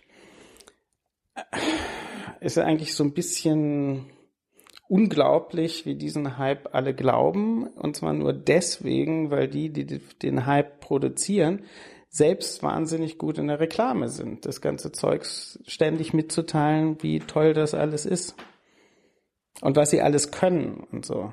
Und das ist ja vielfach überhaupt nicht belegt, mal von den schlichten Überlegungen, die ich gerade angestellt habe, noch ganz abgesehen.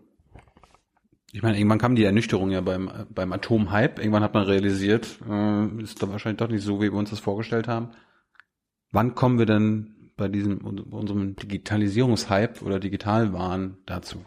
Braucht es noch ein paar Jahre, ein paar Jahrzehnte? Vier Tage Stromausfall? So einfach. Ja.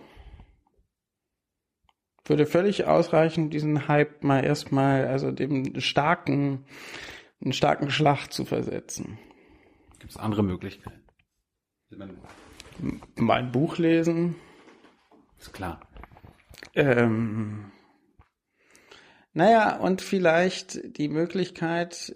Das hier einfach Strom ausschalten ist ja so ein radikaler, radikaler Schritt. Kann man da nicht irgendwie. Achso, na, ich habe ja nicht gesagt, ich will das machen. Die hm. Frage war ja, wodurch würde das diesen, dieser Hype äh, Schaden erleiden? Nein, da will ich sagen, durch vier Tage Stromausfall radikal. Einer wird ja schon reichen, dafür, dass dann alle sozusagen die Akkus leer haben und äh, gar nicht mehr klarkommen. Ja. Hast du kein USB, ähm, äh, wie heißt das hier, so, ein, so eine mobile Aufladestation? Ich? Hm? Das braucht mein Sony Ericsson ja nicht. Weil das hält, das hält wochenlang. Das hält im Grunde genommen forever. So ein kleines Atomkraftwerk drin. Stammt noch aus der Zeit des Atomhypes. Ich sagen. Mhm. Warst du dann auch mal Opfer dieses äh, von Hypes? muss, muss jetzt nicht Atomhype sein oder Digitalhype? muss ich jetzt mal überlegen. Ich war bestimmt Opfer von Hypes. Aber ich glaube, ich war noch nie Opfer von, von Techie-Hypes, weil mir dazu die Gehirnwindungen irgendwie fehlen. Äh, weiß ich nicht. Bestimmt, bestimmt. Äh, Gibt es grundlegende politische Fragen, die du heute anders beurteilst als äh, vor 20, 30 Jahren? Also, ich würde sagen, es gibt ganz viele Fragen, die ich heute anders beurteile als vor 20 Jahren. Äh, es gibt aber viele Aspekte, die ich genauso beurteile wie zu der Zeit, als ich 15 oder 16 gewesen bin. Also es, es macht mein, meine politische Bildung und Sozialisation macht im Grunde genommen so eine Kurve. Also erst Kind, naja, das ist die Welt halt die Welt, irgendwie interessant. Dann Pubertät, starkes politisches Interesse, starkes Gerechtigkeitsgefühl, starkes Sensorium, was alles falsch läuft in der Welt. Das hält sich dann so eine Weile. Und dann fange ich irgendwann an zu studieren und werde intellektuell. Und dann differenziert sich das alles total und hat ganz verschiedene Seiten und sowas. Dann wird man irgendwie so ein bisschen erfolgreich und dann muss man sich um andere Dinge kümmern, um die eigene Bedeutsamkeit und Wichtigkeit und dies und das und jenes. Den und eigenen Hype. Den eigenen Hype und äh, muss man irgendwie ein Buch schreiben und wichtig auf Tagungen reden und dazu muss man immer weiter differenzieren und kann es ja nicht so so und dann wird man immer unpolitischer dabei, obwohl man so tut, als sei man der vollkommene Durchblicker. Und dann irgendwann kommt man Gott sei Dank nach so einer Kurve dann zurück zu dem, was man eigentlich viele Jahrzehnte vorher schon gedacht hat und stellt so fest, wow, eigentlich, eigentlich war das schon richtig. Kannst du ein Beispiel nennen? Naja, ich habe ein schönes Beispiel, äh, dass ich vor einigen Jahren eine Studie gelesen habe von Informatikern der ETH Zürich. Also politisch sehr unverdächtige Leute, sind halt so diese Freaks, die da dauernd irgendwie was rechnen und so. Und die haben eine Analyse gemacht der Vernetzungsarchitektur internationaler Unternehmen mit einem riesigen Datenaufwand und stellen fest, es sind 144 Unternehmen weltweit, die im Grunde genommen alles unter sich ausmachen. 144. Ja, würde man sagen, Monopolkapitalismus, die haben das in der Hand, alles andere ist ein bisschen Girlande und Ornamentik rundrum. Und wenn ich, als ich das gelesen habe, habe ich gedacht, pff, genauso habe ich mir das mit 15 auch vorgestellt, dass das so ist. Jetzt kommen wir zu dem Punkt zurück, den es vorher schon gab. Welt ist einfacher, als sie das durch Komplexitätsbehauptungen gemacht wird. Vieles ist sehr einfach. Wir haben ja in den letzten Jahren immer diese Zahlen gehört, dass irgendwie 86 Leute so viel besitzen wie 3,5 Milliarden, also die Hälfte der Menschheit. So 86 zu der Zahl, die man kaum schreiben kann, weil sie so viele Nullen hat. So, das sind ja so Verhältnisse, wo ich als Jugendlicher gedacht habe, die Welt ist verflucht ungerecht. Und es ist ziemlich simpel, dass diejenigen, die mehr monetäre Mittel haben, auch mehr Machtmittel haben. Das heißt, dieses Ungleichheitsverhältnis immer aufrechterhalten oder sogar ausbauen können. Habe ich schon mit 15 gedacht. Habe ich dann verlernt und da bin ich jetzt wieder. Kommen wir irgendwann dahin, dass ein Mensch so viel Geld hat wie die Hälfte der Menschen. Das ist das nicht zwangsläufig, äh, wenn ich den Kapitalismus richtig verstanden habe, muss es doch irgendwann immer, müssen doch immer weniger werden, die so viel haben wie die Hälfte. Das weiß ich nicht. Das kann, kann ich nicht sagen. Es würde ja auch keinen Unterschied machen, wenn es 200 wären. Also das, das Verhältnis ist ja so eklatant ungleich, dass es total egal ist, ob es sieben sind oder 87 oder 187. Das spielt ja keine Rolle für die Gesamtrelation. Das Positive, wir kommen jetzt mal zum Positiven, wäre ja aber, dass wir im Rahmen von demokratischen Ordnungen solche Verhältnisse verändern können. Das ist ja Politik. Wenn ich jetzt anfangen würde, eine Bewegung für soziale Gerechtigkeit äh, auf die Straße zu bringen, dann kann ich ja an solchen Verhältnissen tatsächlich was verändern. Dann springst du jetzt auf den Martin Schulz-Zug auf, der will genau das machen. Das ist ein großes Thema. Naja, weil Martin Schulz Partei waren ja erstmal diejenigen, die genau diese Entwicklung in der Bundesrepublik sehr stark äh, hervorgebracht haben. Das waren die anderen. Das waren die anderen, das waren die Prä-Schulzen. an die Präschulzen. Also wenn Martin Lichtgestalt Schulz äh, das mal irgendwann materialisiert und sagt, ich erhöhe die überhaupt erhöhe, guter Witz.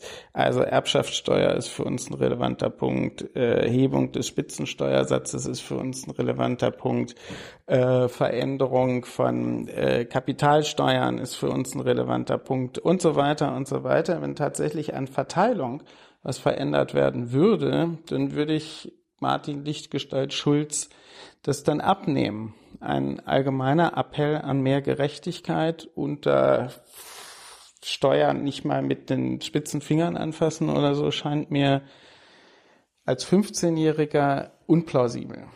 Du bist jetzt ja auch nicht mehr, du gehörst ja wahrscheinlich auch nicht zur, zum ärmeren Teil der Gesellschaft, sondern eher zu dem reicheren Teil. Stinkend reich, ja. Das heißt, du würdest auch bereit sein, wenn Martin sagt hier, du musst mehr Steuern bezahlen, Erbschaftssteuer und Vermögensteuer und so weiter, wirst du gesagt, bin ich dafür. Äh, bin ich total dafür. Ich äh, bin da machst, da machst du jetzt freiwillig. Kann ich auch machen. Äh, aber der, der, der, ich finde das ganz grundsätzlich tatsächlich so, dass wenn ich das Privileg habe, in so einer Gesellschaft zu leben wie dieser hier, dann finde ich das auch vollkommen okay, Steuern zu bezahlen. Und ich finde das auch vollkommen okay, wenn, wenn Leute, die viel verdienen, sehr viel Steuern bezahlen und so. Ich finde, ich find, das ist gerade so eine Selbstverständlichkeit. Das ist ein zivilisatorisches Gut. Du findest nicht gut, dass äh, es gibt auch so Modelle in der Welt, wo jeder den gleichen Steuersatz bezahlt. Also egal, ob ich jetzt Millionär bin oder 10 Euro verdiene, jeder bezahlt 10 Prozent. Nee, finde ich überhaupt nicht gut, weil es mega ungerecht ist. Warum? Weil der Anteil... Das ist ja super gerecht, jeder 10 Prozent. Ja, äh, Herr Lindner, ich bin ganz Ihrer Auffassung. Nein, der Witz ist doch ganz einfach, wenn jemand wenig verdient, ist der Anteil, den er nicht für unmittelbare Lebensnotwendigkeiten direkt aufwenden muss. Und wenn er sich gerne nochmal ein Buch kaufen möchte, ja, ist der Anteil für das, ich möchte mir gerne ein Buch kaufen, extrem gering, wenn er Steuersatz X hat, während derjenige, der 10.000 Euro im Monat verdient und Steuersatz X hat, unglaublich viele Bücher noch kaufen kann, wenn seine unmittelbaren Lebensbedürfnisse abgedeckt sind und darüber hinaus. So, und auch das habe ich mit 15 gedacht. Hm. Und äh, das stimmt auch immer noch. Gibt es Dinge, die nicht mehr stimmen? Mit 15 da, war's, da war der Atomhype noch da, ne? Nee, nee, der war schon stark angekränkelt, äh, weil das Problem mit dem Atommüll war schon irgendwie deutlich geworden und die, das große Ding, was man damals diskutierte, war der Atomstaat. Robert Jung, also dieses Buch, was eine Sicherheitsarchitektur ausgemalt hat, die zwangsläufig mit der zivilen Nutzung der Atomenergie verbunden wurde. Also der war schon kein Hype mehr. Wenn du sagst, wir haben eine Demokratie, äh, kann man unsere Demokratie noch besser machen? Man kann unsere Demo es ist sogar gerade ein extrem guter Zeitpunkt, Demokratie besser zu machen, weil wir haben ja jetzt im Moment eine Situation, also so eine Art positiver Trump-Effekt, äh, dass ja sehr viele Leute, die bislang sanft in dieser Luxusgesellschaft vor sich hin konsumiert und geschnarcht haben, merken, aha, dieses vor sich hin schnarchen und konsumieren hat Voraussetzungen. Und die Voraussetzung ist eine funktionierende Staatlichkeit, eine funktionierende Demokratie, funktionierendes Rechtssystem. Äh, das ist schon was. Da kann man nicht einfach mal so sagen, finden wir jetzt aber doof oder sowas, sondern das ist schon was. Und äh, jetzt gehen sie ja wieder auf die Straße vielfach und engagieren sich und treten in die Parteien ein. Und ich finde, das ist eigentlich sensationell.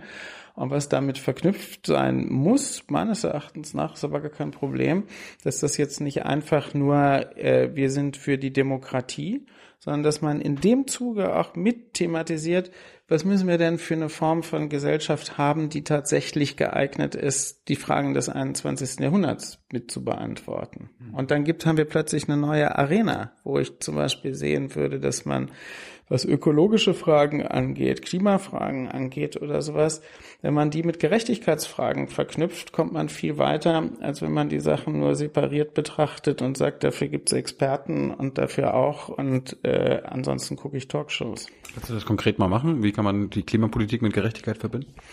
Weil sie ganz, also weil die Phänomene ganz direkt miteinander verbunden sind. Man kann zum Beispiel so modellhaft sagen, wenn ich in London Subway fahre Richtung Osten, kann man statistisch sagen, mit jeder Station haben die, Person, die Leute, die dort leben, ein Jahr kürzere Lebenserwartung. Das kann man für fast alle Städte machen, weil die Lebensverhältnisse dort, wo es ärmer ist, sowohl von den Luftbedingungen, von der Verkehrsbelastung, von der Gesundheitsgefährdung aus verschiedensten Gründen und sowas wesentlich schlechter sind als in anderen Teilen der Stadt. So. Und das kann man auch beliebig äh, auf Regionen ausdehnen und so. Und wir haben eine extrem enge Verbindung zwischen sozialer Ungleichheit und ökologischer Ungleichheit. Es äh, ist very simple. Und das ist aber in der ökologischen Debatte der letzten 20, 30 Jahre überhaupt nicht vorgekommen. Ja? Genauso wie zum Beispiel, worüber wir vorhin gesprochen haben, dass die Auswirkungen des Klimawandels nicht sozialistisch sind, sondern höchst ungleich verteilt. Ja? Dass Leute, nehmen wir das Flüchtlingsthema, ihre Lebensgrundlagen verlieren aufgrund dieser klimatischen Veränderung und irgendwo hin müssen, unter den übelsten Bedingungen, äh, unter Gewaltbedingungen äh, fliehen müssen, etc. etc.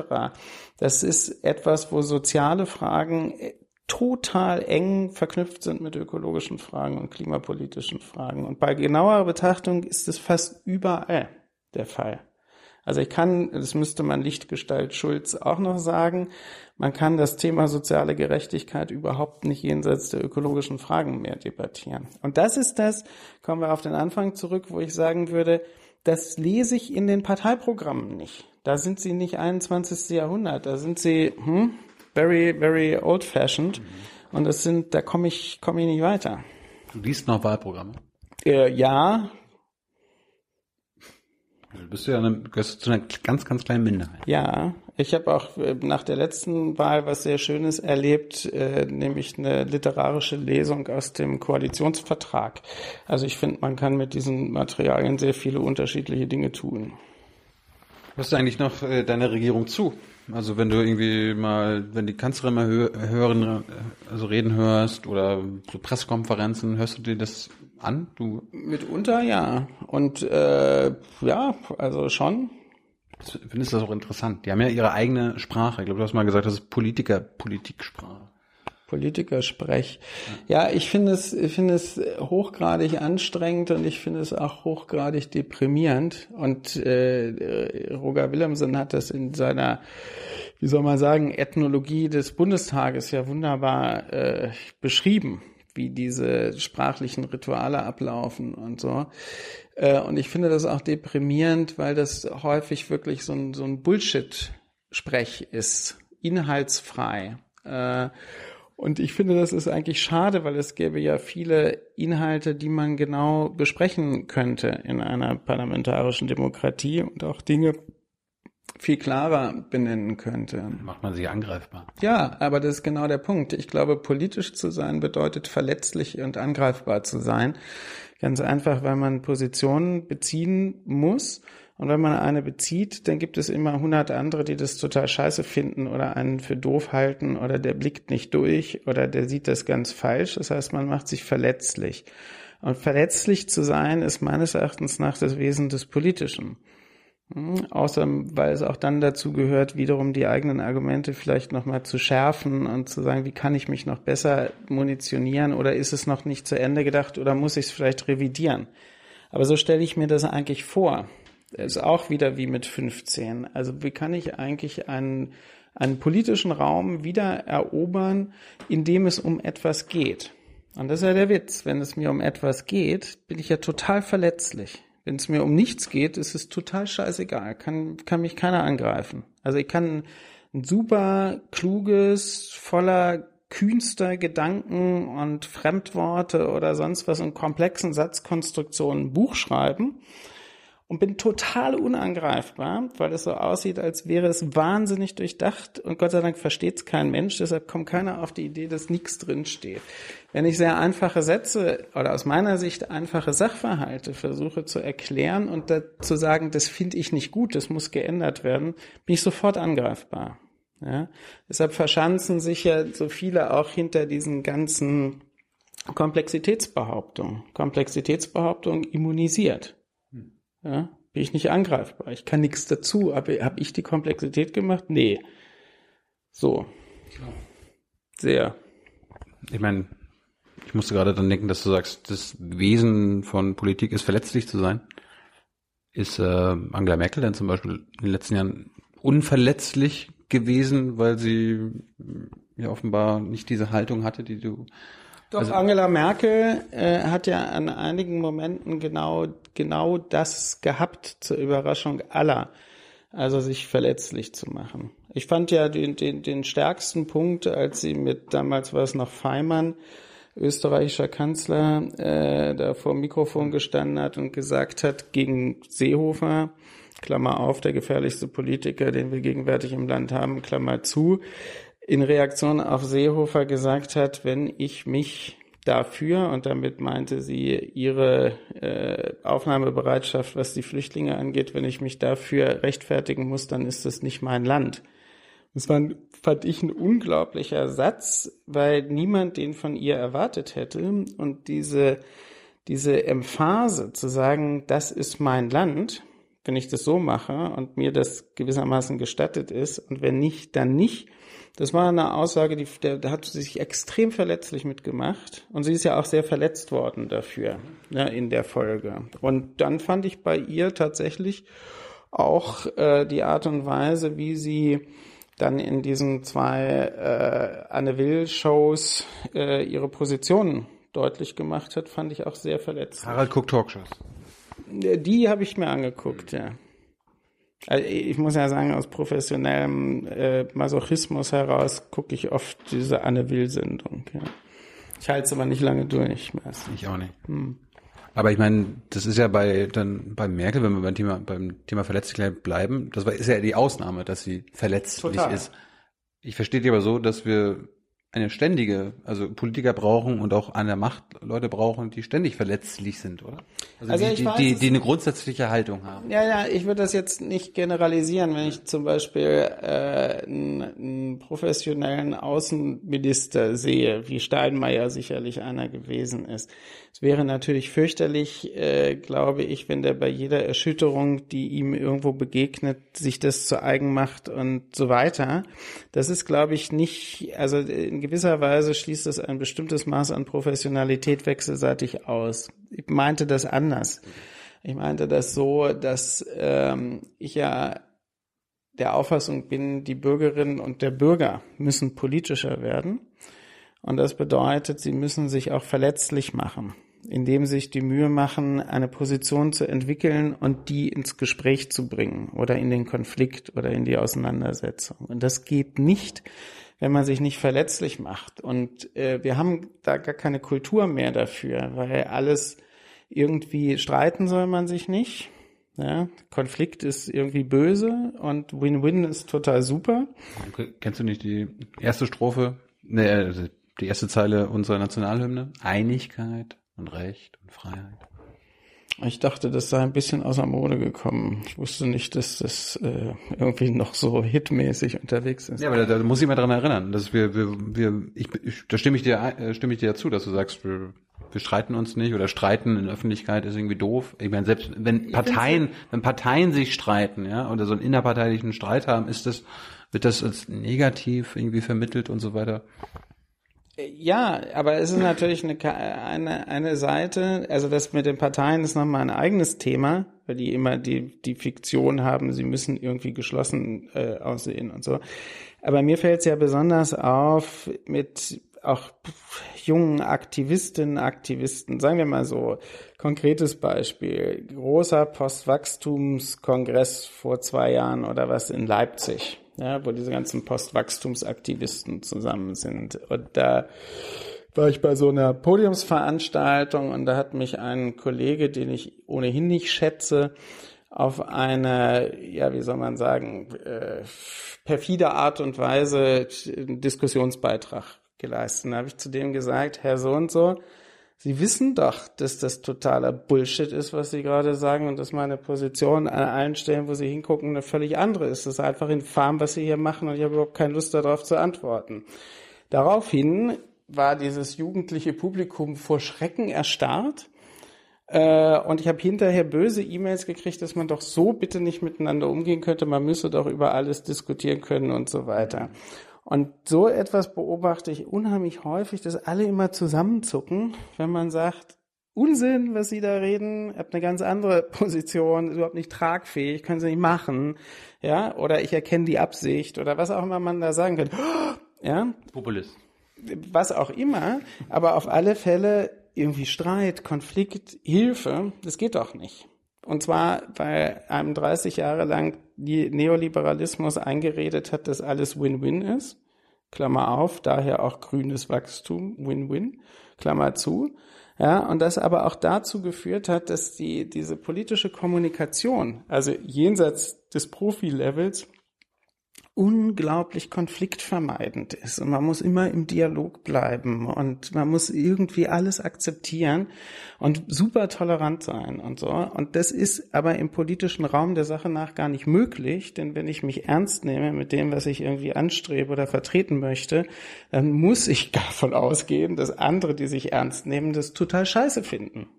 Das bedeutet Konflikt. Mhm. Und andererseits ist Konflikt das einzige Moment, über das sich soziale Bewegungen überhaupt konstituieren. Bei welcher sozialen Bewegung fühlst du dich zugehörig? Hm, ja. Ähm, Wann warst du das letzte Mal demonstrieren? Vorletzte Woche bei Pulse of Europe. Ah, echt? Ja, wie? Große Verwunderung? Ja, also das war, was war Sonntag im, am Gendarmenmarkt? Am Gendarmenmarkt, ja. War ich auch. Ja. Ich habe mal, ich habe mal geguckt. Mal geguckt, ne? Also ich war dann vielleicht die Woche vorher da, weil ich habe sogar geredet. Weil die haben ja dieses Open Mic Ding und ich dachte, du musst jetzt auch mal was sagen. Was hast du denn gesagt? Ich habe gesagt, dass äh, wir eben eine soziale Bewegung brauchen, dass das nur Anlass sein kann, dass man sich, also es total super finde, ja, dass Leute sich proaktiv für ein politisches Projekt äh, engagieren, was von vielen Seiten angegriffen wird, aber dass natürlich innerhalb dieses politischen Projektes sehr viele Themen jetzt mal neu definiert werden müssen, die man angehen muss. Stehst du unter Europa die EU? Nee. Das sind zwei verschiedene Dinge. Naja, das sind ja, das sind ja eng miteinander verkoppelte Dinge, aber ich glaube schon, dass die, dass das, was ich das europäische Projekt nennen würde, etwas anderes ist als die politische Praxis der EU. Ich finde zum Beispiel, dass das, was die EU flüchtlingspolitisch gemacht hat, das genaue Gegenteil vom europäischen Projekt ist. Warum? Weil das europäische Projekt humanitär ist, auf der Basis der Menschenrechte äh, nur zu denken ist und das schließt systematisch aus, das, was in Europa passiert ist mit den Flüchtlingen. Ich habe jetzt immer, ich, immer wenn ich irgendwie, äh, wenn es um, wenn es um Krieg geht mit der Bundesregierung, dann zählt das Völkerrecht immer nur bei denen, also bei unseren Gegnern. Und so verstehe ich es manchmal bei Menschenrechten halt auch. Also Menschenrechte, die sind immer dann wichtig, wenn die anderen das. Genau. Das ist, das ist die politische Praxis, aber das ist nicht das Projekt der EU, das, Pro äh, das Projekt Europa. Mhm. Das Projekt Europa ist ja im Grunde genommen eine Utopie, einer, einer, einer bestimmten Form der politischen Assoziation, die Frieden ermöglicht, äh, Freiheitsgrade für alle Mitglieder dieses Projektes und eben aufgrund der historischen Erfahrung eben auch ganz stark so etwas wie Gewährung von Asyl. Das ist ein, ist ein Kernbestandteil. Ja? Das ist ein absoluter Kernbestandteil. Ich meine, es gab die historische Erfahrung äh, gerade unmittelbar zuvor, dass doch so ganz wenig Länder geneigt gewesen sind, die Juden aufzunehmen. So ganz wenige. Eine historisch total demoralisierende Erfahrung. Äh, und zu dem Friedensprojekt gehört natürlich das auch mit dazu. Und auch, dass das europäische Projekt eben nur vor dem Hintergrund der, der äh, Erklärung der Menschenrechte eigentlich zureichend verstanden werden kann. Das sind ja historisch auch dieselben Entstehungszeiten. Aber du sagst Friedensprojekt, heißt es, okay, innerhalb Europas führen die Staaten keinen Krieg mehr miteinander, aber wir führen ja trotzdem noch Kriege in anderen Kontinent. So, jetzt kommt der komplizierte Teil. Äh, ich glaube, dass wir den aber nicht mehr unbedingt noch stundenlang ausführen können. Aber der Witz ist natürlich tatsächlich der, Und da käme ich auf meinen komplizierten Begriff des gesellschaftlichen Naturverhältnisses zurück, dass natürlich der wirtschaftliche Erfolg eines solchen europäischen Projektes immer erkauft worden ist auf Kosten von anderen. Okay? Und dazu gehört natürlich auch Gewalt, die an anderen Teilen der Welt ausgeübt wird, vielleicht auch von anderen äh, Ländern, Truppen, äh, Organisationen ausgeübt wird, äh, das aber trotzdem dem wirtschaftlichen Wohlergehen und der Friedenssicherung in Europa zuträglich gewesen ist. So, das mhm. gehört dazu, natürlich. Aber was ich versuche zu denken und auch politisch zu diskutieren, ist, das entwertet ja nicht die Idee. Es entwertet die Praxis. Ja?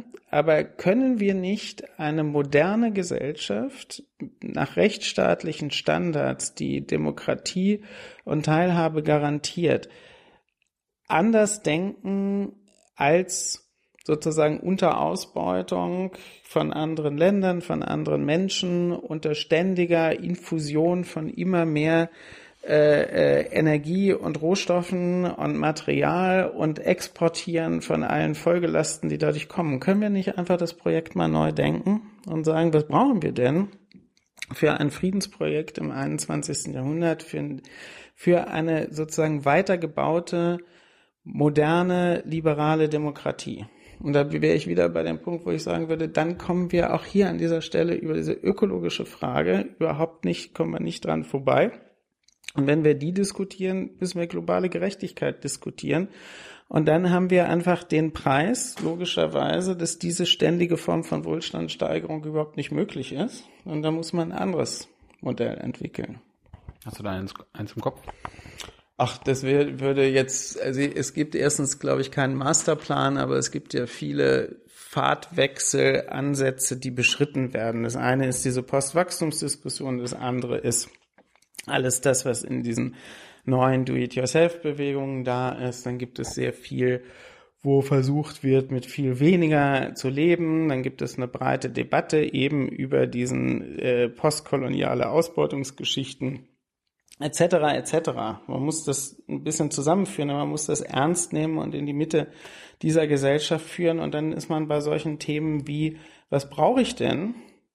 Für die Ziele, die ich habe, freiheitliche Gesellschaft, Partizipation und was hindert mich daran? Und dann würde ich es wieder klein machen und sagen, ich kann ganz viele Sachen aufzählen, die mich daran hindern. Also muss man politisch daran arbeiten, die aus der Welt zu kriegen und was anderes reinzukriegen. Ich wollte zum Schluss nochmal dich fragen. Ich meine, du meinst ja, das Grundgesetz ist ja eigentlich schon ziemlich gut. Ja. Angenommen, es gäbe jetzt ein Reset in Deutschland. Die ganze das Grundgesetz zählt nicht mehr, äh, unser ganzes gesellschaftliches System, alles Reset.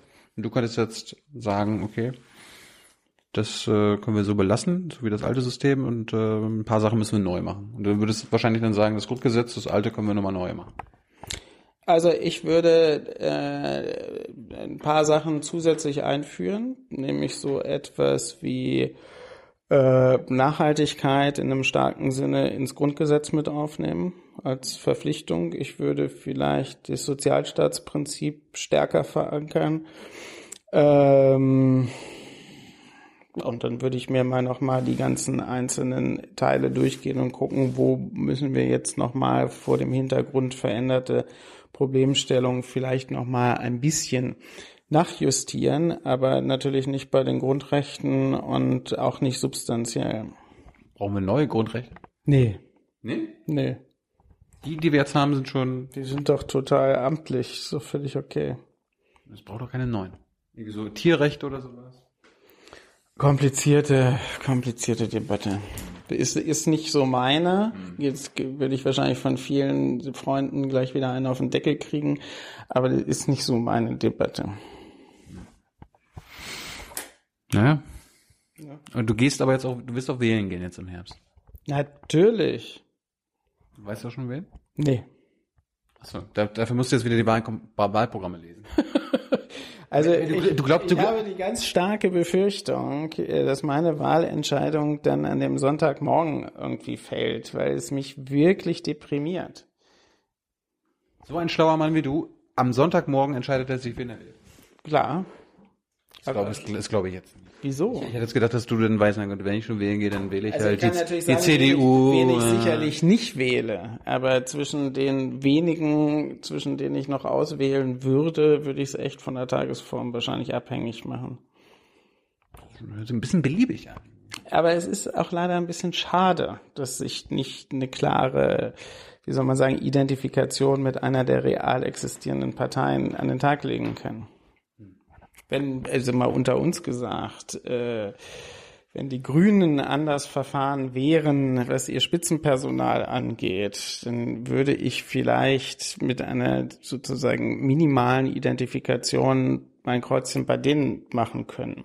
Hätte ja gepasst, du trägst schwarz-grün, kann man fast schon sagen. Ist jetzt aber nicht Absicht. Nee, nee. Aber die Grünen, Naja, wenn, wenn Robert Habeck äh, gewählt worden wäre, wäre, glaube ich, für die Partei relativ viel neuer Wind gekommen. Da das aber nicht der Fall ist, ist dieses alte, abgestandene Lüftchen da und das finde ich ein bisschen schwierig. warum bist du nie in die Politi Politik gegangen? Weiß ich nicht. Äh, äh, pf, weiß, ich- weiß ich echt nicht. Keine Ahnung. Ich war mal bei den Jusos kurz und ja, mich, ich, ich bin nicht so der Apparate-Mensch, glaube ich. Du willst kein Parteisoldat werden. Also ich weiß, es- vielleicht ist es auch kokett, vielleicht hätte ich es auch machen sollen, ich weiß es nicht. Aber ähm, ist, Hindert dich keiner dran. Kannst du es heute noch machen. ja, ja, aber die, die Problemstellung bliebe ja die gleiche. Ich glaube, ich Wieder eine Partei. wäre da nicht so glücklich. So, Du kannst deine eigene gründen. das ist ja noch schlimmer. Dann wird einem die gehijackt. Ja? Da hat mal irgendwas super Tolles sich ausgedacht und dann ja, ist er weg und plötzlich was ganz anderes und man hat sich da abgerackert und so. Nein, das ist jetzt kokett. Ich finde, bewundere Leute, die das machen. Ich bewundere auch Leute, die in die Parteien reingehen mit dem, mit dem Wunsch und der Power, da drin was zu verändern. Es gibt auch ähm, interessante Politiker, Politikerinnen sogar in der CDU, obwohl ich das wiederum mit 15 nicht für möglich gehalten hätte.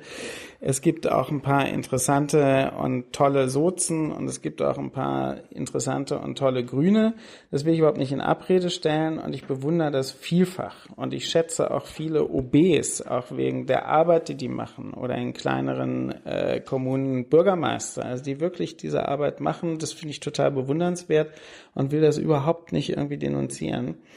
Äh, nur für mich war es bislang noch nix.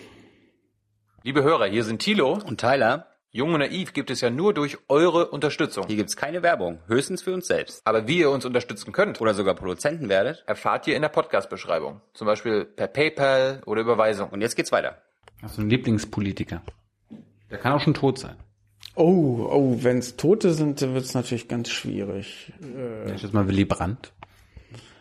Willy Brandt war, ich meine, klar, das ist, hat dann was mit, mit eigener politischer, einem eigenen Lebenslauf und so zu tun. Äh, Ich müsste ehrlich gesagt länger überlegen. Ich habe jetzt nicht die, ach so, hier der, äh, wie hieß denn der letzte uruguayische Präsident? Das ist zum Beispiel eine coole Socke. Mujica? Super Typ. Wegen der Graslegalisierung. Nein, nein, der hat, der hat halt so ähnlich wie unser Papst, wobei ich auch nie geglaubt hätte, dass ich jemals einen Papst interessant finden könnte. Ein ganz interessantes Konzept, nicht nur Inhalte zu vertreten, sondern sie auch auf einer symbolischen Ebene zu repräsentieren. Also der fuhr zum Beispiel auch, glaube ich, einen uralten Opel Corsa oder sowas und keine Staatslimousine. Genau wie ich eines der schönsten ikonischen Bilder finde, wie der Papst in Washington ist und diese ganzen riesigen SUVs angefahren kommen, diese schwarzen Dinger, ja, äh, mit diesen ganzen Typen drin und sowas, so acht von diesen Teilen. Und dann kommt der Fiat 500 mit dem Papst drin und dann kommen noch so acht von diesen Teilen. Und ich glaube, dass der Papst das als eine ästhetische Strategie macht. Und das finde ich geil. Und ich finde ihn auch geil, dass der auf irgendein Dixie-Klo geht und so. Das ist einfach eine, so, äh, sowas finde ich total interessant. Und so eine Form von politischer Ikonografie haben wir ja zum Beispiel auch überhaupt nicht bei den Politikerinnen und Politikern, die wir kennen. Die gibt es einfach nicht. Es gibt niemanden, der was anderes vorträgt.